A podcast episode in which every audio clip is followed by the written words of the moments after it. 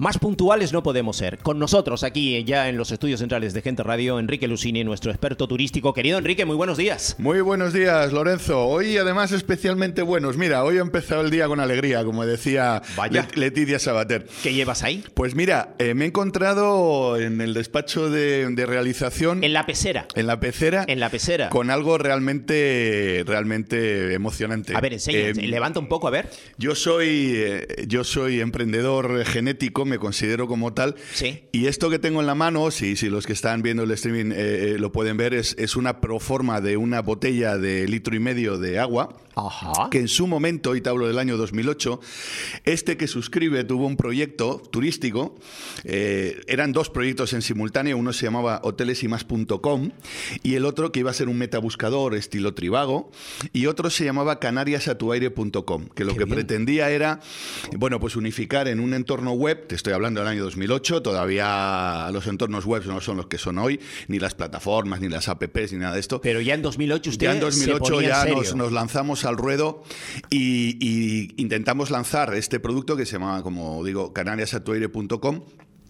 Falló por la tecnología. Lamentablemente la tecnología todavía no estaba suficientemente preparada como para dar la respuesta al usuario que nosotros pretendíamos, pero esto que tengo en la mano fue una campaña de marketing que en realidad dentro de este bote lo que regalábamos era aire de Canarias. ¿Vale? Y te leo. Composición. Aire puro de las Islas Canarias. Esto está en la etiqueta, escrito. Envasado por la empresa, eh, www.canariasatuaire.com. Composición. Soplo del Teide. Pisquito de Maspalomas, brisa de Corralejo, viento de la Restinga, sensación de Puerto Naos, aromas de Garajonay y perfumes de Timanfaya. Consumir preferentemente en caso de estrés. Caduca su apertura. Y regalábamos aire de Canarias. Y fue... Esto en 2008. Esto en 2008. Pero es una idea. Fue, fue un bombazo, ¿eh? Esto fue un bombazo. Salimos en televisión, salimos en un montón de medios. y falló. Fue una campaña de y marketing. falló esto por la tecnología. Lamentablemente, nuestro partner tecnológico no fue capaz de resolver ciertos problemas técnicos que, que lo que hacían era que los resultados tardaran mucho en salir, que además mezclaba a veces eh, resultados. De repente le pedías Barcelona y te daba Barcelona y Santiago Compostela, Vaya. cosas así. Bueno, lamentablemente fue un proyecto alucinante. Pero has Eh, leído, eh, además, es que eh, Sí, sí, es me pongo, es- eh, es- ahora mismo es- imagino a un pura turista, pura ¿no? poesía, claro, es pura, pura poesía. poesía, sí. Y entonces eh, eh, imagina uno el rostro de, de un turista, eh, Mm. un inglés, un alemán, un francés, un italiano, un escandinavo, ¿no? Leyéndolo en su lengua y diciendo, oye, Bueno, tuvimos casos, eh, porque fuimos a ferias y, y demás, tuvimos casos de gente que nos pedía incluso comprarlo para enviárselo a sus familiares a Venezuela, a Australia, a Tailandia, lo recuerdo esto, ¿eh? Oiga, ¿me puedo llevar uno porque mi hija está viviendo en Australia? Y sé que botecitos de estos llegaron as- así de lejos, ¿eh? ¿y te Así has que encontrado ese botecito Me lo he encontrado en la pecera? En la pecera, en el despacho de José. donde está, donde está José Así controlando. que, José, gracias por, por alegrarme el día. Hoy me has alegrado el día. A pesar de que fue un, un proyecto fracasado y, y que no salió adelante, de todo se aprende en esta vida. Aprendimos muchísimo. Me costó un cuarto de millón. Puedes, pero... puedes volver. Uh, te costó un Sí, cuarto sí, sí, de millón. sí, sí. Bueno, pero al final fue un cuarto de millón de experiencia, que eso también cuenta. Ese es eh, el, el verdadero emprendedor. Por favor, ¿puedes volver a leer Claro. la- lo, que, lo, que, lo que aparece en la etiqueta? Mira, aire puro de las Islas Canarias. Y la composición es soplo del Teide, pisquito de Maspalomas, brisa de Corralejo, viento de la Restinga, sensación de Puerto Naos, aromas de Garajonay y perfumes de Timanfaya. ¡Qué barbaridad! ¡Qué barbaridad! Así que benditas las Islas Canarias. claro, y además caducaba y además es muy bueno, era muy bueno Cadu- para... Sí, esto era eh, consumir preferentemente en caso de estrés. ¿Qué-? Oye, que lo ves, ¿eh? Ves al turista diciendo... Sí, sí, sí, sí, sí. Lo hacía, lo hacía la gente, lo hacía la gente. Los niños, los niños alucinaban, los niños hacían así. ¡Ah, ahora me siento mejor! Decían. Sí, sí. ¡Ay, qué maravilla! Sí, hubo muchas anécdotas con esta botellita. Pues, eh, hubo muchas anécdotas. Esas sí. ideas mueven el mundo hacia adelante. Esas ideas mueven el mundo hacia adelante. Un mundo subsidiado lo que va es hacia atrás. Hacia atrás. Sí, Las la- ideas, los emprendedores mueven el mundo hacia adelante y a veces caen. Y lo reconocen, pero con una alegría. Dice, mira, y la experiencia no me la quita nadie. Y fue un éxito mientras, mientras duró. Sí, sí, mientras sí. Bueno, pudimos. bueno, tuvo su momento, Tuvo, tuvo su, su momento, momento. Pero la tecnología eh, nos falló. Pero, ahora, ahora y, y- y enganchamos con el turismo, ahora hace falta, eh, y no lo digo Más que nunca. No lo digo obviamente por mí, ¿no? Eh, estoy preparando un programa formativo para la Isla del Hierro, que Sí. además, si Dios quiere, será en abril y si Dios quiere, será presencial, lo cual mm, me pone como una moto. Te pone a mil. Bueno, ni te lo cuento. Y va precisamente en la isla del Hierro, que sabemos que nuestras Bueno, islas, nuestras islas, pe- estandarte. nuestras islas pequeñas, eh, pues sufren la doble insularidad y tienen una serie de, de, digamos, de handicaps extras, aparte, isla de, la, del aparte de la distancia. Pues estoy preparando una formación precisamente para entornos de emprendimiento. Qué y, bien. y me apetece un montón, porque además yo ya lo he hecho en La Gomera y la gente de La Gomera, la gente del Hierro, la gente de La Palma, la, la gente de- las islas que son insisto, doble insularidad y que, y que sienten un poco esa doble distancia, también son doblemente intensos a la hora de, de ver las oportunidades de las cosas. Qué y, bien. Y ojalá haya algún proyecto de, de turismo, ojalá, ojalá, porque... Pues a mí me gusta es comenzar esta sección contigo, eh, nuestra sección de turismo todos los miércoles con esta buena noticia y recordando un- una muy buena, una excelente iniciativa nacida, imaginen ustedes, ¿eh? año 2008. En plena Estábamos y estábamos en pañales todavía, hablando tecnológicamente, ¿no? El salto que se ha dado ha sido enorme. Y un emprendedor, un equipo de emprendedores, pero nuestro compañero Enrique Lucini al frente, era capaz de pergeñar y de poner en el mercado un producto así, para promocionar nuestra tierra. Por eso digo, el emprendedor empuja hacia adelante. Todo lo, to- todo lo que no sea emprender está condenado a que, a, a que fracase. Y nosotros con, por supuesto, dentro de- del, del paquete. Mira, pues quiero seguir con las buenas noticias porque Vamos. hay una locura, de verdad una locura, por viajar a España con esto del fin de las restricciones. Eh, bueno, eh, incluso algunos medios hablan de cierta preocupación por la llegada masiva de franceses a Madrid, que están me- medio, no digo medio colapsando Madrid, pero sí es verdad que los franceses que llegan a Madrid llegan con a- absoluta libertad y el convencimiento de que están en territorio virgen, de que Eh, vamos, de- de vamos que- a por Madrid. Literalmente anchas Castilla. Ancha es Castilla, como siempre hemos dicho. Pero sí es verdad que hay una locura por viajar, pero por viajar a España. ¿eh? Y con esto de la vacuna, eh, señores, que está cada vez más próximo, es lo que tú has dicho, me voy al hierro, pero me pone a mil que este curso lo pueda dar presencialmente. Y la gente quiere volver a España. La gente quiere volver a España, la gente quiere viajar, ya lo hemos comentado muchas veces. Eh, Grecia está sufriendo también una explosión similar a España, menor, porque también, lógicamente, la capacidad y la, Sí. y la logística en, en Grecia es diferente, pero, y aquí los volúmenes son enormes, pero hay preocupación con lo que ya está pasando en Madrid con los franceses por volumen y sobre todo y fundamentalmente por falta de respeto a las normas. Y en Baleares eh, están, vuelven a estar otra vez preocupados. Es que estamos constantemente en, la montaña rusa, es decir, en qué momento estamos en la parte de abajo, en qué momento estamos cogiendo impulso hacia arriba, en qué momento volvemos, volvemos a bajar. En, Baleares están encantados porque, como bien sabemos, la, estacionalidad de Baleares no es la de Canarias. Ellos tienen que salvar una Semana Santa y un verano eh, porque en invierno no tienen nada. Aquí es al revés. Por eso no nos preocupa tanto la Semana Santa, pero la realidad es que en Baleares están bastante preocupados de momento, luego van a pasar a tener pánico, porque los alemanes están, pero vamos, o sea, para que te hagas una idea, han aumentado un 900% las plazas disponibles para ir a Baleares en Semana Santa. Estamos hablando solo de Semana Santa. En el verano también está muy animado. Eso es un crecimiento vertiginoso. Eso es una barbaridad. Lo que pasa que está muy bien, está muy bien, económicamente hablando, pero esta mañana, mientras que me preparaba para venir a la emisora, eh, leía que en Francia y en Alemania está habiendo un enorme repunte de Sí. Casos. Sí, sí. Con lo cual, entonces ya ahora mismo estamos en la disyuntiva de ¿qué hacemos? O sea, en Alemania hay muchos más casos, en Baleares ahora mismo tienen 40. ¿Qué hacemos? 40 casos por 100.000 habitantes. 40 por 100.000, ¿vale? Y en Alemania Y están nosotros estamos en Canarias dislocados. por encima de 120. ¿eh? Sí, aquí vamos un poquito. Ahora estamos nosotros en la subiendo hacia la cresta de la Sí, ola. sí, sí, pero sí. es que esto es un ciclo. Yo, yo he llegado a la Sí, conclusión. pero atención, es un ciclo, tú lo dices. Mm. Pero mientras Baleares, que depende del turismo, está en 40 casos por 100.000 habitantes Sí, y pero depende porque- del turismo. Pero porque Baleares en el último mes y pico se lo ha trabajado.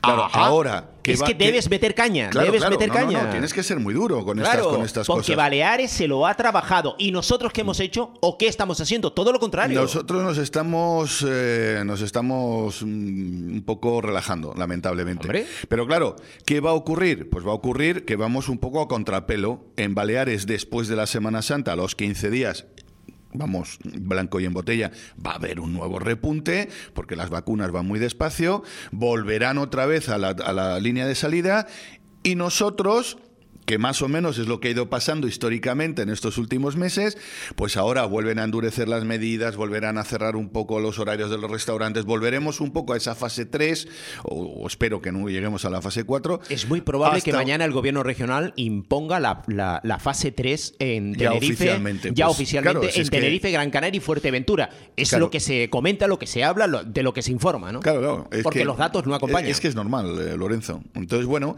eh, yo creo que vamos a seguir todavía durante varios meses en esta, en esta montaña rusa terrible, porque nos tiene a todos dislocados y sobre todo, pues esa inestabilidad en el, en el turismo que, que, bueno, que uno no sabe, que uno no sabe. Uno no sabe si puede ir, si no puede ir, si puede volver, si, si va a volver, si le dejan. Esta mañana también estaba oyendo en, eh, el tema del, del pasaporte sanitario Sí. pasaporte sanitario para los vacunados y pasaporte sanitario para los no vacunados que va a ser un pasaporte de una durabilidad de 72 horas, bilingüe, no sé qué, con un QR. Eh, a ver, todo eso son evidentemente herramientas muy, muy válidas y muy necesarias para poder racionalizar toda esta situación, para que los vacunados, perdón, los no vacunados no se conviertan en unos apestados porque no es justo. Oiga, yo me quisiera vacunar mañana, pero no me toca. A mí el otro día leía que me tocaba, creo que en agosto, y porque, porque tuve un trombo hace tres años y en teoría estoy en, en- en factor de riesgo. Eso sí, yo no me pongo la de AstraZeneca, lo tengo muy claro. Vale, Mira que lo he dicho por aquí, Si, por si ya pasiva, tuve, ¿eh? si ya tuve un trombo, Ayer ya lo comentábamos, jugar con la yo, ruleta rusa va a ser yo, que no, ¿no? si me dicen AstraZeneca, le digo, señores, vayan, vayan buscando otra, ¿eh? porque esta no me la pongo. ¿eh? Sí, sí, sí. Yo, yo creo también que eso se ha salido de madre, sinceramente, y no, no, es, no es mi espacio. Luego vendrá Diego y, y hablará de estos temas, pero, pero yo creo que, que 11 casos entre, creo que eran 11 millones de vacunas, no me parece para nada significativo. Pero bueno, es verdad que es que... Diego este- apunta lo de estamos- la guerra, estamos Unión. Europea, Reino Unido, con la salida Sí, del Brexit, sí, eh, todo sí, esto. ¿no? hay un poco de presiones y tal. Sí, yo creo que sí, yo estoy un poco de acuerdo con esto. Pero bueno, la realidad es que se están intentando normalizar las cosas para que, como dije hace tiempo ya, igual que ahora ya nos hemos acostumbrado a pasar por un arco de detección de metales en un Sí, aeropuerto y sí. a que nos abran las bolsas y a que uno de cada ocho pues nos hagan la prueba de las drogas, pues también nos vamos a acostumbrar a enseñar nuestro móvil, tarjeta de embarque Por supuesto. y pasaporte sanitario. y se acabó y no pasa nada. Y además, ojalá no, pero si un día hubiera otra otro virus de otra cosa, pues ya están los sistemas que preparados. después del 11S, eh, cuando cayeron las Torres Gemelas, ¿no? A- a- Amén del pánico a volar que se expand- eh, vamos, que se extendió por todo el mundo, pero cuando ya luego volvimos a subir al avión y todo eso, dábamos, o sea, poco a poco Ya, normalizamos todo lo que era el proceso. Bueno, en este caso, en, el, en ese caso, el poco a poco fue desde el año 93 hasta el año 2001, porque el primer atentado en las Torres Gemelas, que fue en, el 28 de febrero del 93. En los bajos de la torre, eh, en los bajos, sí, lo recuerdo. Yo estuve, yo estuve allí. Ah, estuviste. Yo estuve allí. De, Ah, hecho, qué bien. de- de hecho, a mí no me Bueno, cazó. qué bien, A- para mí que no- lo A mí cuentes. no me cazó en las Torres Gemelas Por- por- porque el día antes de ir a las Torres Gemelas lamentablemente me dio un cólico nefrítico en mitad de Nueva York. Estuve en el hospital y al día siguiente con 14 grados bajo cero lo que menos me apetecía era en el Era- distrito financiero. Entonces me fui a ver museos y cuando volví a mi casa, o sea, cuando volví al hotel, me encontré con la con el prim- con la estamos noticia. hablando del primer ataque Sí, 20 terrorista en 28 los bajos de la 28 de- de febrero del 93. Sí. Bueno, pues desde ese momento hasta el 2001 sí fuimos poco a poco acostumbrándonos a toda esta dinámica de arcos y demás. Pero cuando ya realmente fue obligatorio a las 24 horas del atentado y no nos tocó otra que hacer- Pasar. pero como las lentejas, o Exacto. sea, al día siguiente, oiga, ¿esto qué es? No, usted tiene que pasar por aquí, tiene que quitarse todos los bolsillos y tal, no sé qué. Bien, 24 horas estaba el sistema funcionando. y el coronavirus ha Y impuesto ahora esta va, a pasar, realidad ahora va a pasar lo mismo. Ahora va a pasar exactamente igual. En cuanto nos digan, bájese usted la app de aquí, entre en la base de datos de allá, regístrese por aquí, haga lo que haya que hacer. A partir de ese momento, en nuestro móvil habrá una aplicación que se llamará COVID Passport o como se llame y, y lo enseñaremos de una forma natural. Si es Oye, que eh, quiero preguntarte, eh, ante esta ante, ante este crecimiento vertiginoso de las reservas de viaje, sobre todo a España, ¿no? Y a otros lugares, como tú has indicado, también a Grecia. Pero a- hay una pregunta que quiero hacerte. Eh, eh, todo esto hay que controlarlo, ¿no? O sea, no podemos abrir las puertas de par en par para que todo el que quiera a partir de ahora viajar, ¿eh? tú, tú has puesto dos, dos ejemplos muy claros. Alemania lo está pasando terriblemente mal. Francia lo está pasando terriblemente mal porque aumenta el número de contagios. Y entonces los alemanes y los franceses quieren viajar, quieren salir. ¿Y a dónde quieren ir? Algunos querrán ir a Grecia, algunos querrán ir a Turquía, algunos querrán ir a Croacia, yo qué sé. Pero principalmente el 80%, el 90% piensa en España. Piensa en el sol español, piensa en los grandes hoteles españoles, en las grandes playas, en, la buena comida, en, en todo lo que ofrece España. Entonces, eh, habrá que reprimir este deseo, ¿eh? Porque, Me temo que no. Me temo que no lo van a reprimir y me temo otra cosa mucho peor. pero vamos a hacer caja para luego abrir fosas. Escucha, eh, desde hace cuatro meses, Sí, a todos mis huéspedes, sin excepción, incluidos lógicamente los peninsulares, a todos cuando les hago el check-in les pregunto, oye, ¿te han pedido el PCR en el aeropuerto? correcto. ¿Sabes cuántos me han dicho que sí? ¿Cuántos? Ninguno. Ninguno. Ninguno. Sí, vi, vi a la policía, se lo estaba pidiendo, lo hacen de forma aleatoria. O sea, no es que se esconda el, el, No, no, no, el no. que no. viene Tú, a sa- decir, tú "Ahora sales, tú y todo sales el- por todo donde el tienes que va salir. con su pasaporte Claro. y con su, con su papelito en la mano, entendiendo que se lo van a pedir. Y hay una gente que te va diciendo, pasen, pasen, pare, pare, pare. No. Como hayas tenido una mala noche, como digo yo, y ese y en el vuelo tengas mala cara, dice, usted póngase para aquí. o el, o el PCR sea falso, o traigas algo que te han dicho que es un PCR. A ver, eh, casuísticas, no digo que la gente sea mala por naturaleza, pero casuísticas puede haber unas cuantas. ¿eh? Entonces, mm, pero es que ni siquiera a los legales, a los que vienen, que yo siempre lo he dicho, digo, bueno, eh, espero que la policía o, o quien controle este tema sepa 15 idiomas, porque a ti te llega un PCR en, en caracteres eh, ¿En ruso? eh, rusos. Y no sé tú, yo no lo entendería. Como le veas un. Yo Te sé. veas un sellito, algo sellito, que parezca así. eso sí. está bien. Pero vamos, que te lo puedes hacer en casa con una impresora, vaya. Exacto, dice, esto pase usted, anda. Exactamente. Y, y- y con una cola de gente y tal, bueno, no sé, yo, yo estoy alucinado. yo estoy alucinado. Oye, Entonces, imagínate eso en Baleares. Eh, cuéntame esto, porque no sé si vas de coña, pero me lo pasaste, ¿no? Los turistas no podrán cenar. Eh, claro, eh, no, te insisto, ¿esto, esto, eh, esto es bueno, coña o...? eh, no, no es coña, no es coña. A ¿Pero ver, cómo que no podrán cenar? ¿En, el, ¿En el hotel? No, a ver, es que no se sabe. Eh, se supone, vamos a ver, en Baleares en concreto, que es, que es de donde nace la noticia, ¿Por el confinamiento? ¿Por, Claro, o sea, por el las, toque de queda? las normas, exactamente, las normas de toque de queda son a las 5 de la tarde tienen que cerrar todos los restaurantes. En ¿vale? Baleares, En. Baleares, sí. Creo que las van a flexibilizar Sí, porque, pero va- un porque poquito, van las cosas bien, pero no mucho. No mucho. O sea, el horario de cena va a seguir cerrado, ¿vale? Entonces, claro, todos los turistas que van a aparecer ahora por allí, a las 5 de la tarde, ¿dónde van a cenar? A las 5 de la tarde. Eh, claro, a esa hora no se cena, ¿no? Ni siquiera en Europa. Ni siquiera en Europa, es Entonces, que te- se van a tener que volver a los hoteles que se supone que los hoteles les van a dar de cenar. Y digo se supone, porque obviamente hay hoteles que sí tienen servicio de cena, pero hay hoteles que no. Y habrá hoteles que quizá para una temporada tan corta como la Semana Santa no se lo planteen y solo estén ofreciendo media pensión de mediodía, por ejemplo. Entonces, va a haber seguro casuísticas de gente en la recepción de los hoteles diciendo, oiga, ¿dónde ceno?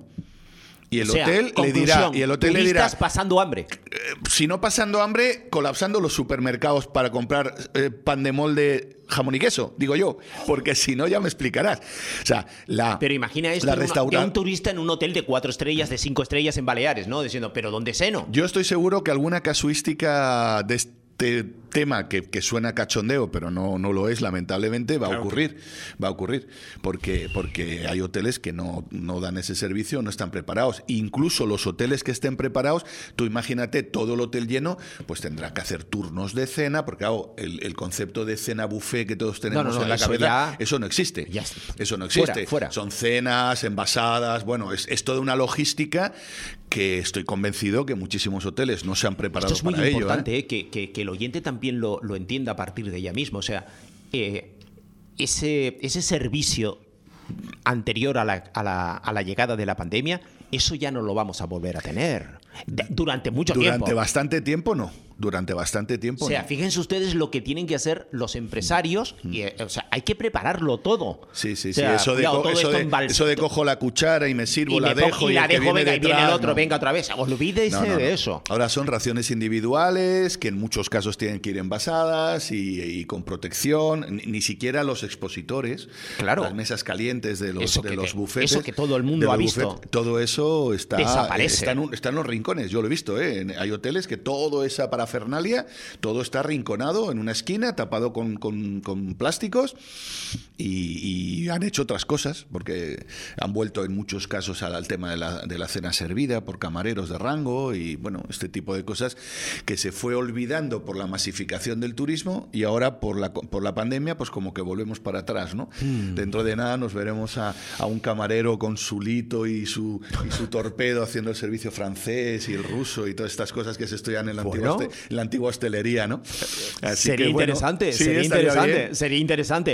Estaría Eh, bien, sí. No salgo de mi asombro, eh, porque vamos consumiendo minutos, pero yo es que lo paso muy bien contigo. Eh, vamos a ver. Yo me pongo en la piel de ese turista que llega a un hotel de lujo. A un hotel de lujo. Hmm. Y aquí en Tenerife tenemos hoteles de lujo, ¿eh? de super lujo. Unos cuantos. Unos Gracias- cuantos. Gracias a Dios. Gracias a Dios.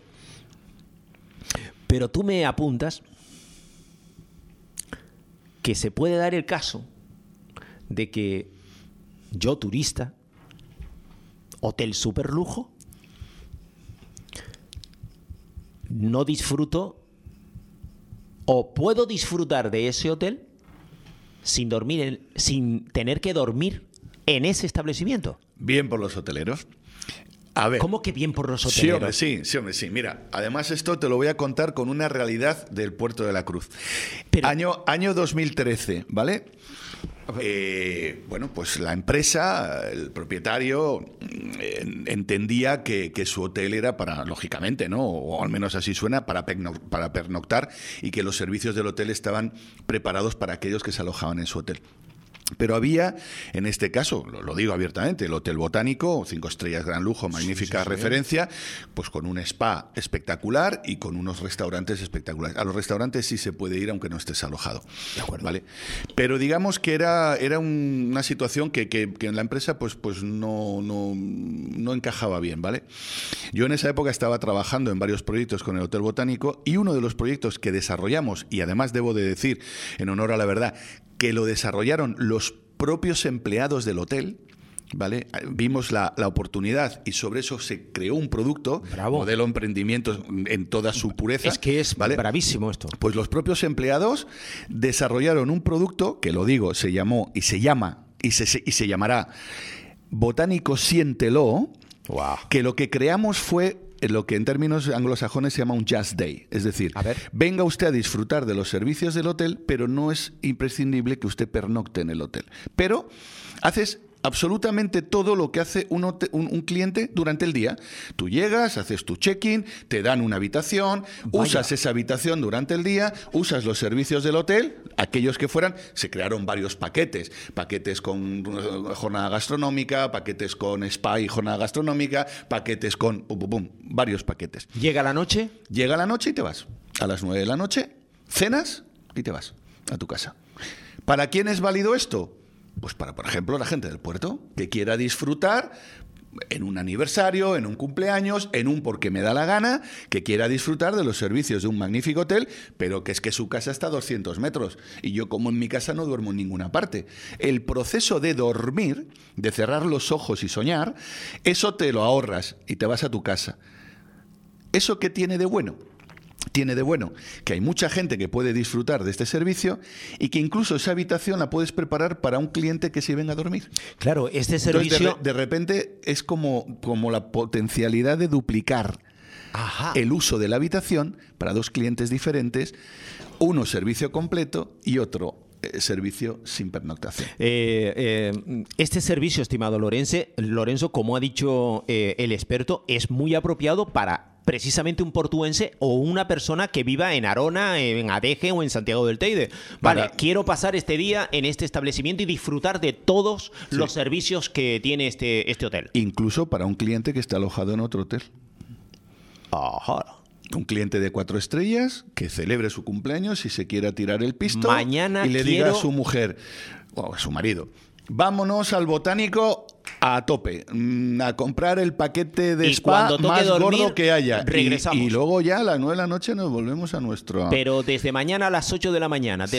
desayunamos en Creo el... que se podía entrar, no recuerdo bien el programa en concreto, pero creo que se entraba, era desde las 10 de la mañana hasta Vale. las 9 de la noche. Desde las 10 de la mañana, de- desde las 10 de la mañana hasta las 9 de la noche nos metemos en el botánico y disfrutamos de todos los servicios que nos ofrezca el hotel. Sí. ¿Eh? Y después ya No, regresamos. No, no suena tan mal, ¿eh? ¿A que no? ¿A que no? Bueno, de hecho. No, no, no, yo digo, el- definitivamente no en- suena en mal. el botánico fue un pelotazo. 2013. Fue un bombazo, sí. Sí, sí, sí. 2013. Seguramente este programa en diferido lo escucharán algunos amigos míos del Botánico y no solo lo recordarán porque el producto sigue existiendo. Ahora no porque está cerrado el hotel, pero el producto. Ah, se mantuvo en el tiempo producto luego. Botánico Siéntelo Nació sigue- en 2013 y Sí. luego se... se, se consolidó y, y sigue funcionando. Entonces, ahora esto, a ver, voy a poner una medalla a todo el equipo del Hotel Botánico. Sí. Éramos unos, unos eh, eh, profetas, Sí, porque sí, sí. fuimos Unos capaces. pioneros. Unos pioneros, efectivamente, como la conquista del oeste, que la Claro. en la tele el otro día. Hace ya casi 10 años ya eh, interpretábamos esta oportunidad que ahora otros hoteles Qué de cinco barbaridad. estrellas lo están poniendo Pero en qué marcha. barbaridad. Sí, ¿Cuánta, sí, sí. cuánta gente valiosa, emprendedora hay en nuestra tierra y a la cual se la hace pasar eh, por un vía crucis? ¿Y cuánto, hoy, y hoy. y cuánto trabajador implicado en un proyecto?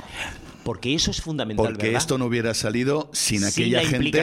Porque yo al fin y al cabo era un poquito, vamos a decir, el, el facilitador, ¿vale? Pero los que realmente, a los que les ponía yo el caramelo y empezaban a pensar y a darle vueltas, ¿y por qué no hacemos esto y Claro. aquello y tal? Y pum, y venga, y vamos a darle forma y tal. Se acabó presentando a la Dirección General y la Dirección General lo aprobó. Y lógicamente la propiedad. Pero estás, estás diciendo algo que es importantísimo. Mm. El trabajador de ese establecimiento hotelero Sí. en el puerto de la Cruz, santo y seña de lo que ha sido el lujo, el superlujo en el puerto de la Cruz, el Hotel Botánico, esos trabajadores se implicaron a en el proyecto. A tope.